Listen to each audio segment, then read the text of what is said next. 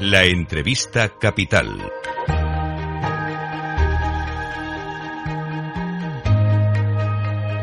Luis Vicente Muñoz. Pues vamos a profundizar en el documento sobre el que están trabajando ahora mismo los líderes del mundo. El informe de riesgos globales 2023 presentado en el foro de Davos, en el foro económico global. Hemos escuchado precisamente a la directora del fondo del foro económico global, Asadia Zahidi, hablar de una situación frágil para el mundo, de afrontar una policrisis por la inflación, la inseguridad alimentaria, la inseguridad energética, las guerras geoeconómicas, entre otras cuestiones.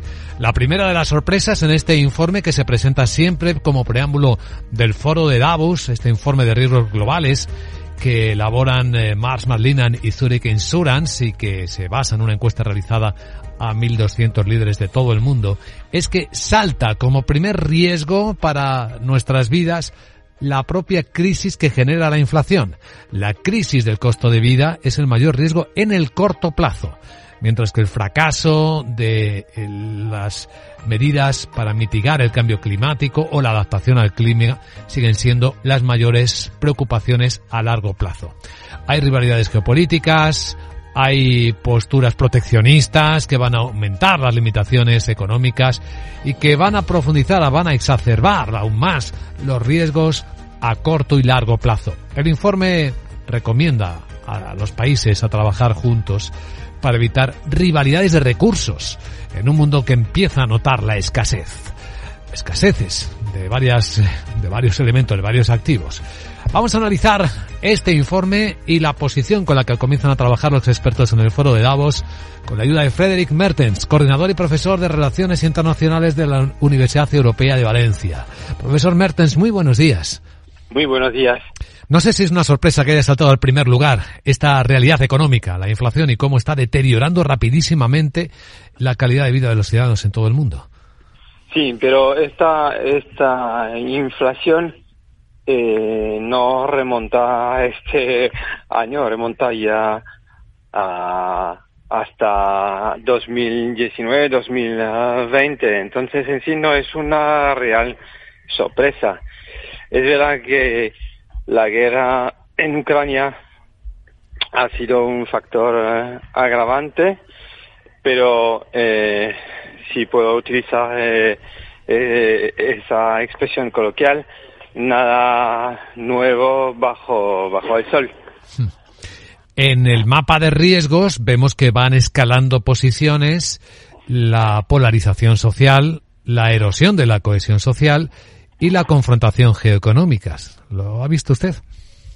Sí, pero uh, uh, tampoco es una gran sorpresa. Es, uh, si analizamos eh, las crisis eh, en, en, en, la historia eh, internacional o incluso a nivel nacional, todas las crisis han tenido diversas facetas eh, eh, respecto a eh, lo que es eh, la economía, respecto a lo que es eh, la geopolítica, nada realmente nuevo. Lo que sí que es nuevo es la, la, el diagnóstico de las conexiones o las interconexiones entre las, las distintas crisis que eh, aparecen, como por ejemplo hoy por hoy eh, la crisis uh, geopolítica eh, a nivel europeo o a nivel uh, mundial, las, las, tensiones entre Estados Unidos y China, que están conectados con otras, como por ejemplo crisis económica financiera con la recesión a nivel global, con la inflación, la inflación pero también la crisis eh, medioambiental con el cambio climático. Todas esas crisis están interconectadas y eh, por estar interconectadas eh, tienen eh, consecuencias más eh, drásticas, más dramáticas eh, a nivel global y, y ahí es la novedad en este informe, es ese diagnóstico claramente Mm, en, enfocado en lo que llamamos la policrisis.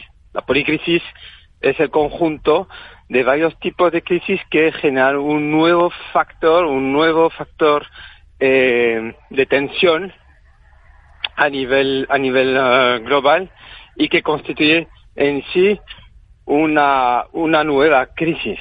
Hmm.